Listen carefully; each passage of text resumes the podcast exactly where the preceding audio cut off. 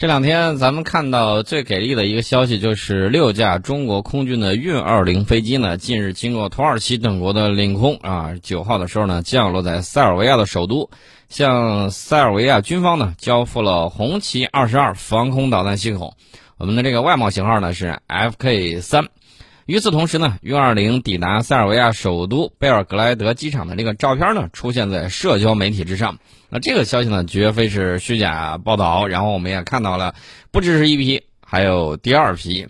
那么我们也看到六架运二零同时赴海外执行这个任务，这是创纪录的，凸显出了我们运二零战略投送能力的这种提升，跨越了八千公里。大家注意。空军战略作战行动目标呢，通常包括什么呢？通常包括这个突击敌方战场后方的政治经济中心、重兵集团、战略基地、交通枢纽等等。这个里面呢，一定是要靠什么呢？战略轰炸机啊，这个大家要明白。另外一方面呢，大家也注意，战略空军还有一个非常重要的一个任务是什么呢？战略运输。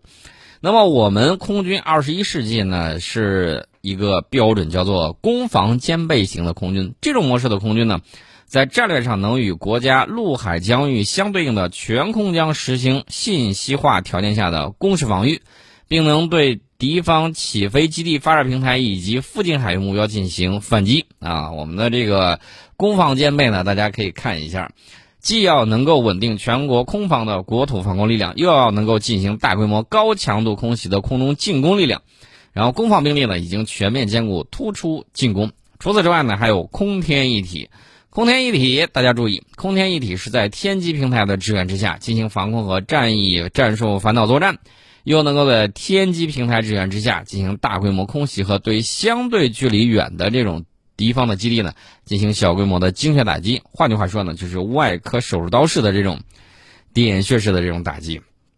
除此之外呢，还有就是信息火力一体化，这个呢，平时大家可能对这块了解的不太多。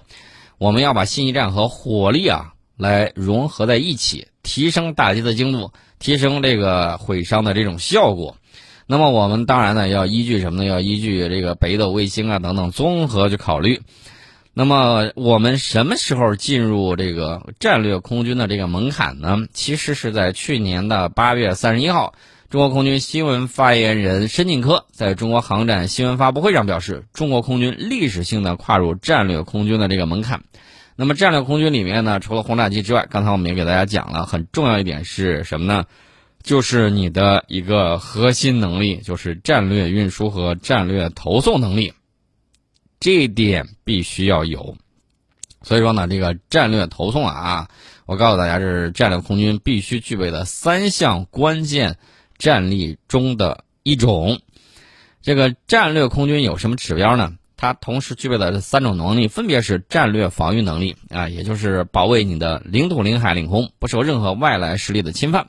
第二呢，就是战略打击能力，这是刚才我们讲的，是这个战略轰炸机或者是其他的这个武器装备，能够在比较远的范围之内跨越各种地理障碍和突破敌方边界，打击敌纵深性的战略目标。呃，还有一个能力就是刚才我们提到的战略投送能力，因为现代战争从一定意义上来讲，其实拼的是什么呢？拼的是后勤，对吧？后勤很重要一点是什么呢？是物流，把战斗资源在比较短的时间之内。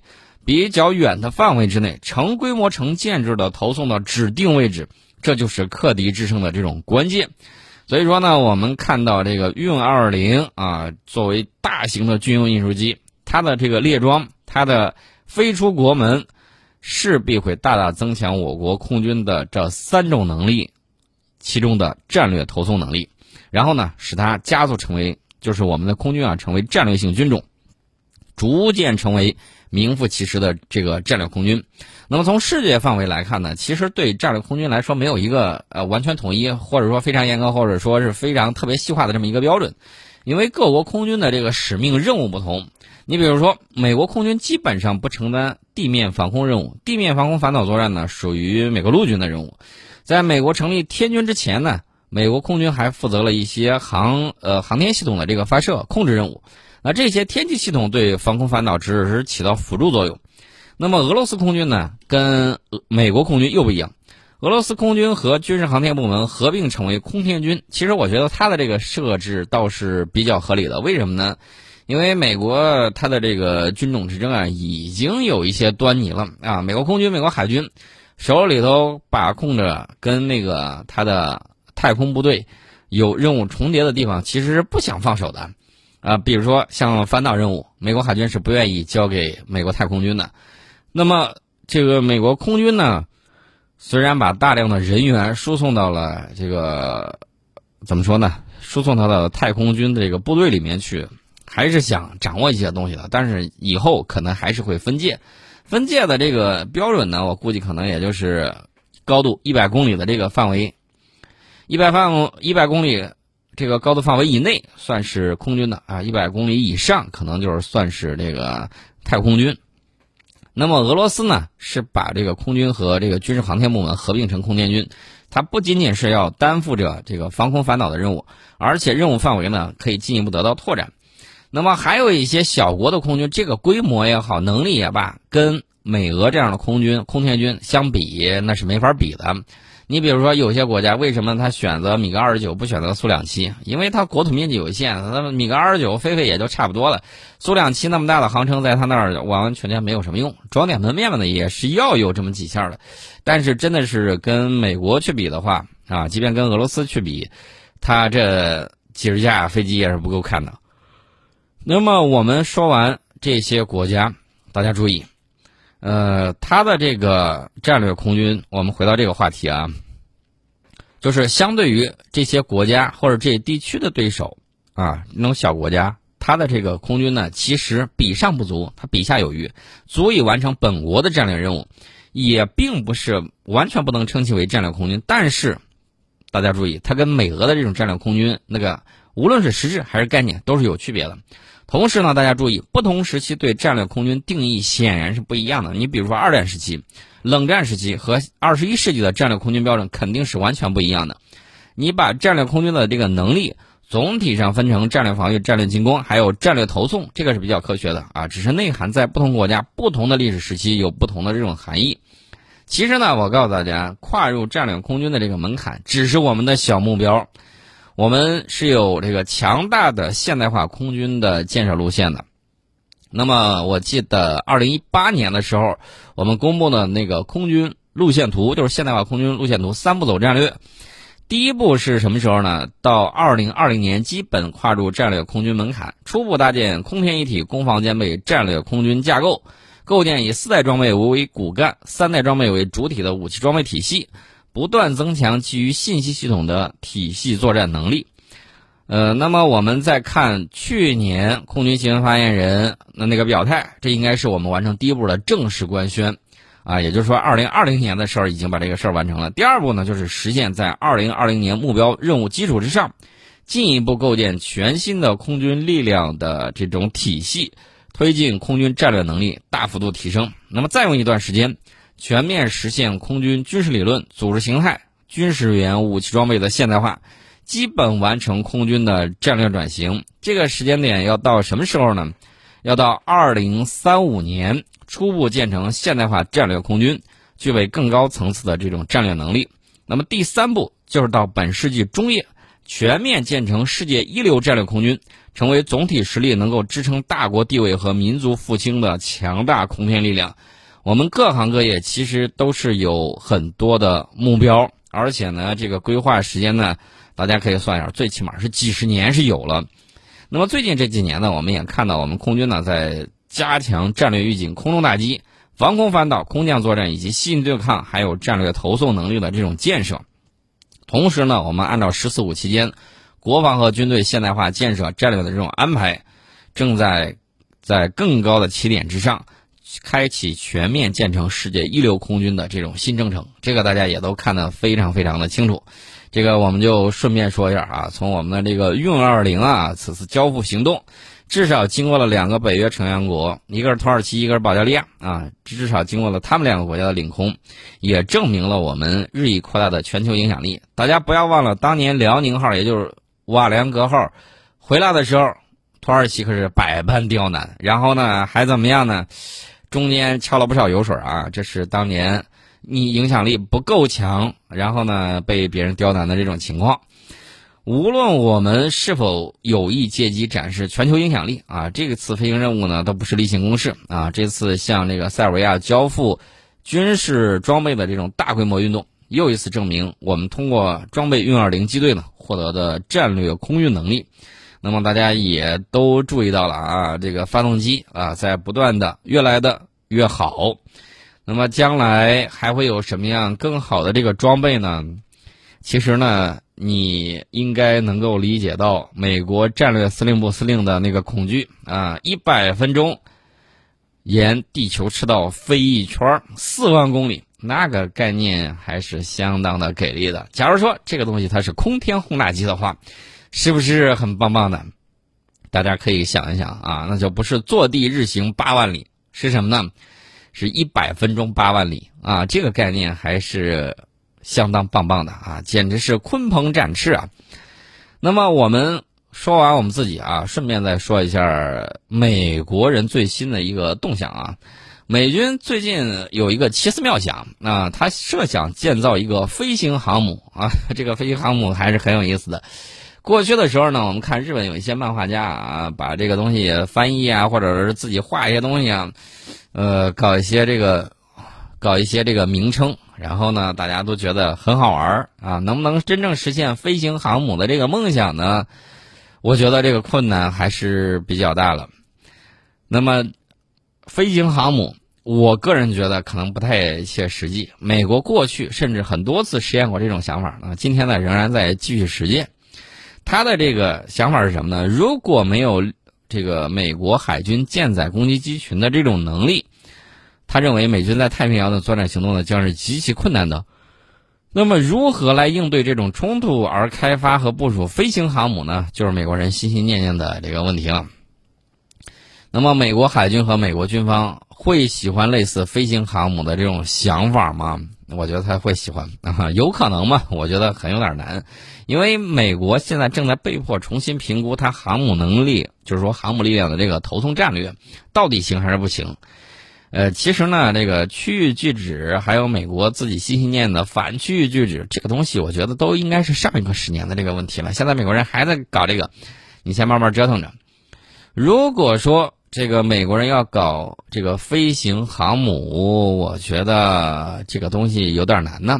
最近一次有关飞行航母的这个实验是来自美国国防部高级研究计划局。那么在我在今年一月份的时候就曾经测试成过啊。今年一月份的时候呢，美国国防部高级研究计划局从洛克希德马丁公司的 C 幺三零 A 运输机的这个机舱之内呢，成功部署了动力系统公司的 X 六幺 A 小妖精。无人机啊，也有翻译成什么小精灵啊，什么乱七八糟的，反正就是这个意思吧。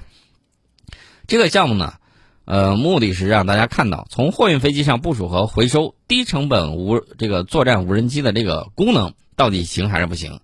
然后，美国国防部高级研究计划局呢，想利用这个 C 幺三零这样的运输机，在位于敌方防空范围之外的区域呢，从空中来部署无人机。然后呢，使这些无人机能够继续飞行，并且打击目标，然后再返回母舰周围的空域，将其回收，并且送回国内啊，或者是维修啊，或者保养啊什么之类的。那么这次博呃这个测试显示呢，可以通过 C 幺三零空中部署一架无人机，但是完成了一个半小时飞行之后呢，这架无人机玩了一个秤砣腹。什么叫秤砣腹呢？你把那个秤砣扔到游泳池里头，你看它怎么负的，它就是怎么负的。为啥呢？它降落伞没打开。结果呢，直接坠毁了。后续测试本来是在今年春天的时候进行，但是由于美国新冠疫呃新冠肺炎疫情，测试呢可能是推迟了。那么除了这个之外，还有没有其他的呢？还有，波音七四七，波音七四七这个机体呢还是比较强大的，用途也很广泛，性能也很好。所以说呢，这个从二十世纪七十年代开始，美军呢一直尝试把这种大型飞机改造成。呃，满载这个寄生战斗机的这种飞行航母的这种想法，好像是合情合理，理论上好像是很高大上，但是实践起来很复杂。波音公司呢，将专门设计和制造小到足以装在747飞机里面的这个寄生战斗机，同时设计一种构造，能够使大型飞机携带战斗机进行远距离飞行。我就觉得这个东西可能有点困难。但是这个里面的这个价值在哪儿呢？大家注意啊，我们现在越来越多的听到什么呢？听到了美国 F 三十五飞电，它能够带无人机，能够带几架呢？有人说现在已经带到了四架无人机。